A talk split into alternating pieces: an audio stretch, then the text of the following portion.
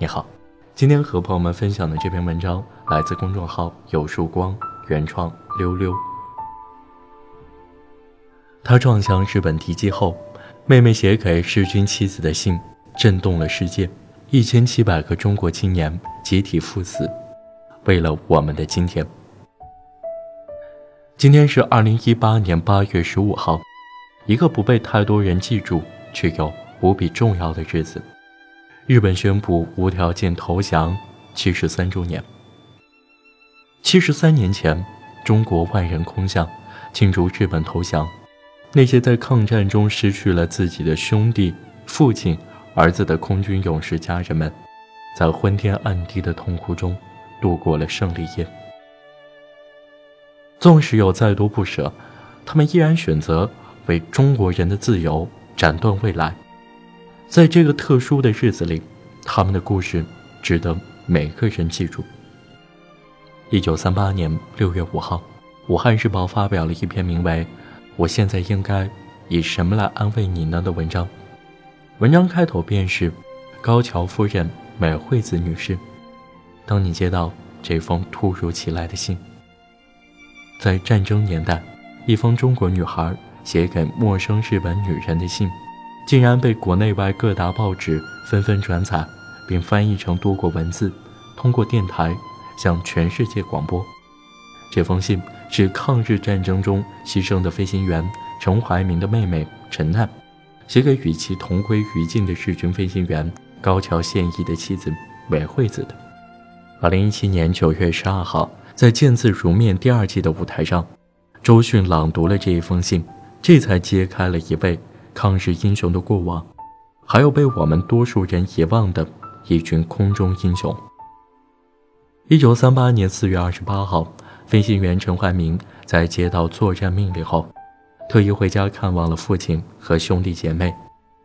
这是一个一向坚强的大男孩，这次却不知为何，第一次在家人面前。流下了眼泪。当天晚上，他在宿舍写了一篇近似遗言的日记，仿佛心中早有预料。我常与日机在空中作战，打仗就有牺牲，说不定哪一天，我的飞机被日军击落。如果真的出现了这种事情，你们不要悲伤，也不要难过。我是为国家和广大老百姓而死，死的有价值。七月二十九号下午两点三十分左右，武汉全城响起刺耳急促的空袭警报声。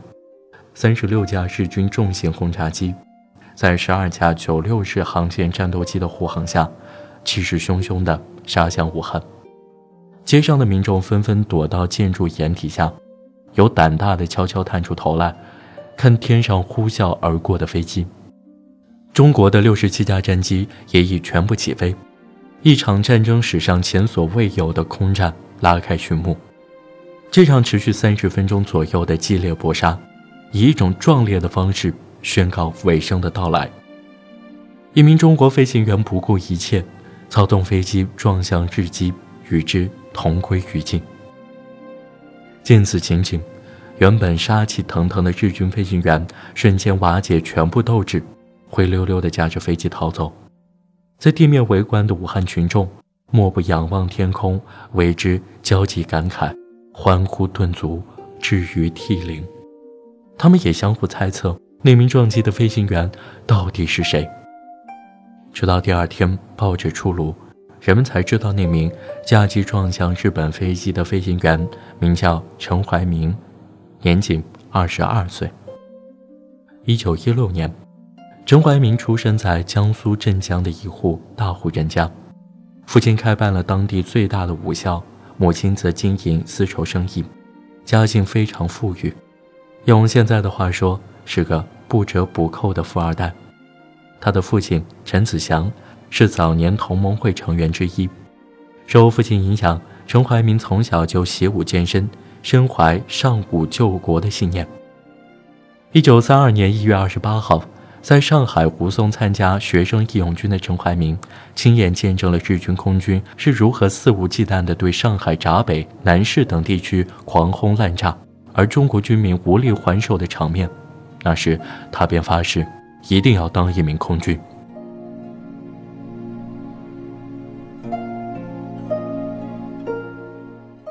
一九三三年初，当得知国民政府在杭州笕桥成立了中央航空学校时，十七岁的陈怀民没有犹豫，立刻报考。经过严格的体检和考核，他成了中国史上第一代战斗机飞行员的一员。此时，日本已经侵占中国东北将近两年了。这群正值青春年华的小伙子们，有的从清华毕业，有的是归国华侨，有的出身名门望族。但在这里，他们对自己人生唯一的计划，就是为国而战。当时的日本密探对这群飞行员的评价是：中国空军的驾驶技术意外的优秀，不容小觑。几年的残酷训练结束后，教授他们的美国教官这样评价陈怀民：他将来无疑是中国最优秀的飞行员。一九三五年，陈怀民被编入中国空军第四大队第二十三中队，担任少尉飞行员。他在等待着与日本空军开战的那一刻。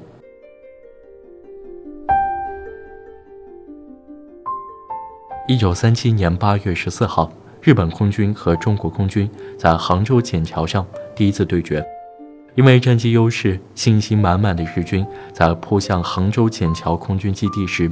甚至不要战斗机护航，在笕桥上空，陈怀民和战友们一起向日机猛烈开火，打得对方难以招架。三架飞机中弹坠毁，两架重伤，两架轻伤。这是陈怀民第一次参加空战，也是全面抗战爆发以来第一场空战胜利。后来，八月十四号这一天被定为空军节。一个月后。三十多架日机入侵南京上空，在这场空战中，陈怀民驾驶的二四零五号战机被四架敌军包围，油箱被击中，整架战机从空中迅速下降。因为当时中国空军的飞机只有三百架左右，大多从国外购买，毁一架就是少一架。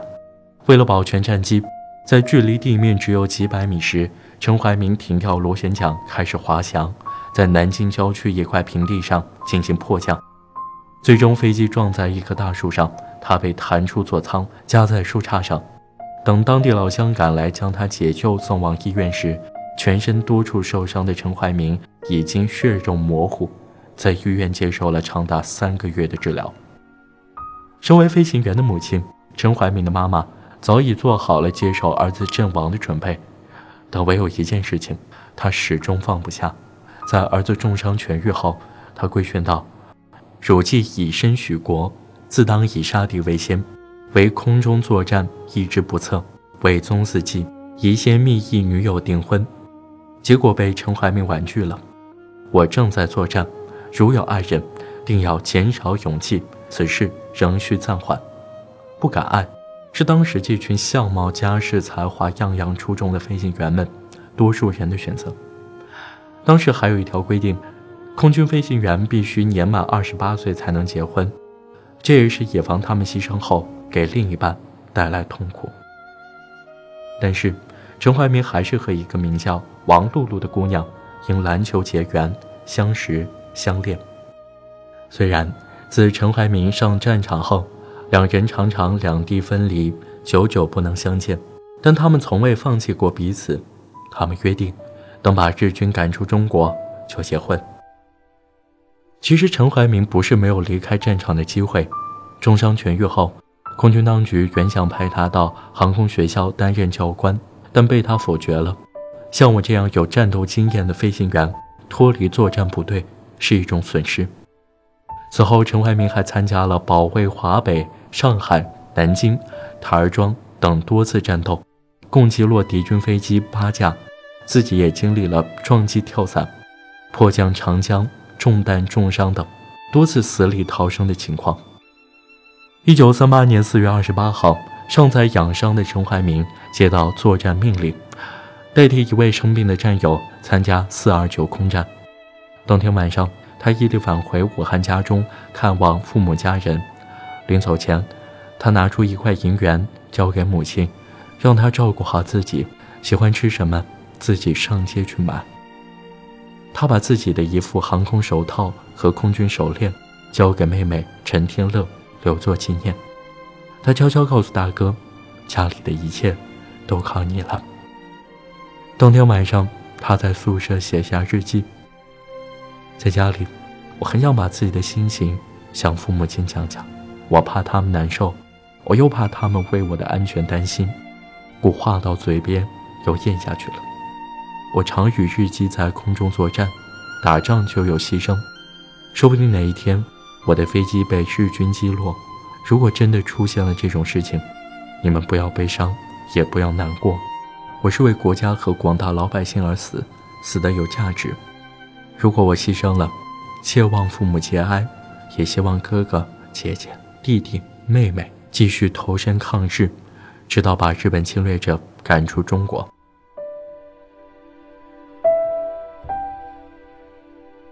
四月二十九号，日本天长节，为了向天皇祝寿献礼，也为了以报两个月前损失十二架飞机之仇。日本共出动四十八架战机偷袭武汉。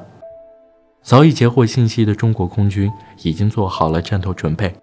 这是中国航空史上从未出现的百架飞机在空中缠斗的情况。开战不到五分钟，陈怀民率先将一架日军击落，地面围观的人群爆发出阵阵欢呼。但他的座机却被五架敌机死死咬住，油箱起火，操纵失控，身中数弹。如果此时选择弃机跳伞，他本有生还的可能。但是，看着身边飞过的银色日本战机，陈怀民选择了加大油门，撞向其中最精锐的一架敌机。顷刻间，天空火光四溅，崩落的碎片纷纷坠落于长江之中。这场持续半小时的空战，最终以击落敌机二十一架，其中轰炸机十架，驱逐机十一架。我方损失飞机十一架结束。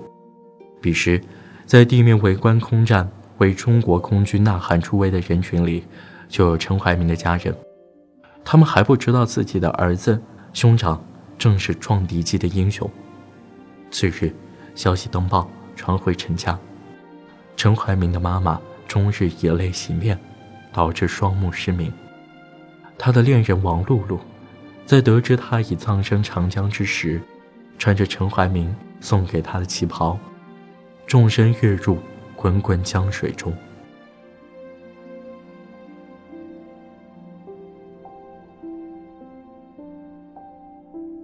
陈怀民和恋人王露露就在陈怀民牺牲一个月前，他曾把对恋人的无限思念都写进信里：“为你，我爱恋发狂；为你，思念成风，你不知。”今生能否再见你？我只愿在你唇边再沾，那我一生也幸福。而他的妹妹陈天乐为了纪念哥哥，特意把名字改成了陈难，难过的难，苦难的难。一个月后，陈怀民和撞击的日本飞行员尸体在长江下游被渔民发现。从日军尸体搜出的信件里，人们得知这名日军名为高桥宪一。他的妻子名为美惠子，他的胸口贴身收藏着他刚刚收到的妻子照片和书信。不知怎的，老是放不下，想接到你的来信。我甚至有时候想不做飞行员的妻子才好，做了飞行员的妻子，总是过着孤寂的日子，所以我时而快乐，时而悲痛，内心深处竟是在哀泣着，家里人无限牵挂你。希望你好好保重身体。光是死，并不是容易的事。我是祈求你十分小心的去履行你的职责。看护孩子的保姆，她每天替孩子洗过澡以后，就很关心的把他们放进温暖的被窝里去，睡得很熟的。这两个孩子每天是在大笑中过日子。纵然对日军、对高桥贤一恨之入骨，但是看着这封信和照片上。低头哀伤的美惠子，陈难却生发出怜悯和关怀之情。同为飞行员的家人，同为战争的受害者，他们此时的心情又有什么不同呢？一九三八年五月三十一号，陈难提笔给美惠子写下了第一封信。我能想到你的孤苦，想到你整天在笑着生活的两个孩子，和你以后残缺凄苦的生涯。我恨不得立即到贵国亲自去见你，和你共度有爱的生活。我绝对不会因为你们国内的军阀对我们的侵略而仇恨你。我盼望有一天，让我们的双手互相有爱地握着，心和心相印着，沉浸在新鲜的年轻人的热情里。我们有理由为这个信念而努力，使我们的心灵永远合在一起。祝你为全世界的和平而奋斗。但由于当时日本严格的新闻封锁，忧心丈夫的美惠子并不知道，在遥远的中国，在日本之外的世界，发生着一件轰动全球的事情。一九八七年四月二十九号，在陈怀民牺牲四十九周年纪念日时，陈难再次想到了美惠子，她如今怎么样了？怀着牵挂，陈楠再次提笔：“美惠子女士。”你意想不到世界上有这样一个人，他每年的四二九都在思念您、关心您，他以深沉的心情悼念着死者，牵挂幸存的人。你与我之间相互信赖，不是今天开始，而是从一九三八年四月二十九号以后就已经建立了，也就是意义在相互信赖了。你说对吗？现在，我依然热切的希望您能来中国。和我携手漫步于空战后的武汉青山桥下、天津周边，以此安慰昔日两军相撞而同归于尽的灵魂，好让他们永远的安息。直到半个多世纪后的一九九零年，经湖南日报记者多方查找，白发苍苍的陈旦和美惠子终于有了联系。读完陈奈两封信的美惠子泪流满面，她托人代笔写信。向陈奈表达了自己的钦佩和感激之情。一九九零年十一月一号，收到回信的陈奈再次提笔给美惠子写下第三封信。尽管我们俩的国籍不同，远隔海洋，但我们的心是相通的。让我们像亲姐妹一样，为中日两国人民世代友好做出贡献。一九四五年八月十五号。日本宣布无条件投降，至此，八年抗战结束。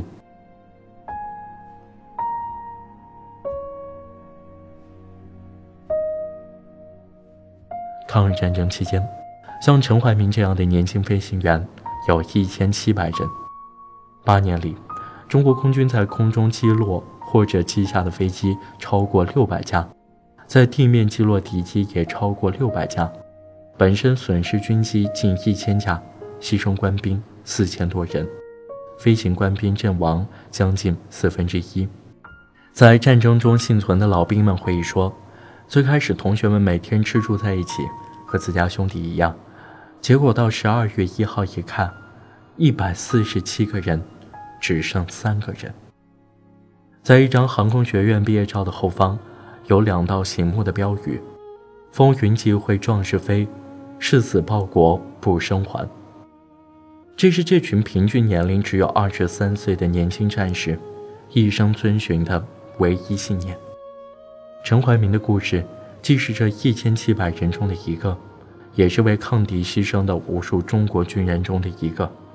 如果死神来敲门，他们不会有半分闪躲，只为所爱的人不再担惊受怕，不再因为战争颠沛流离。不再经受如陈难、美惠子一般残缺凄苦的生活，在七十三年后的今天，在战争带来的创伤和阴影渐渐变得模糊的今天，我们需要记得，曾经有一群人，他们斩断自己的自由和未来，才能有我们的现在和未来。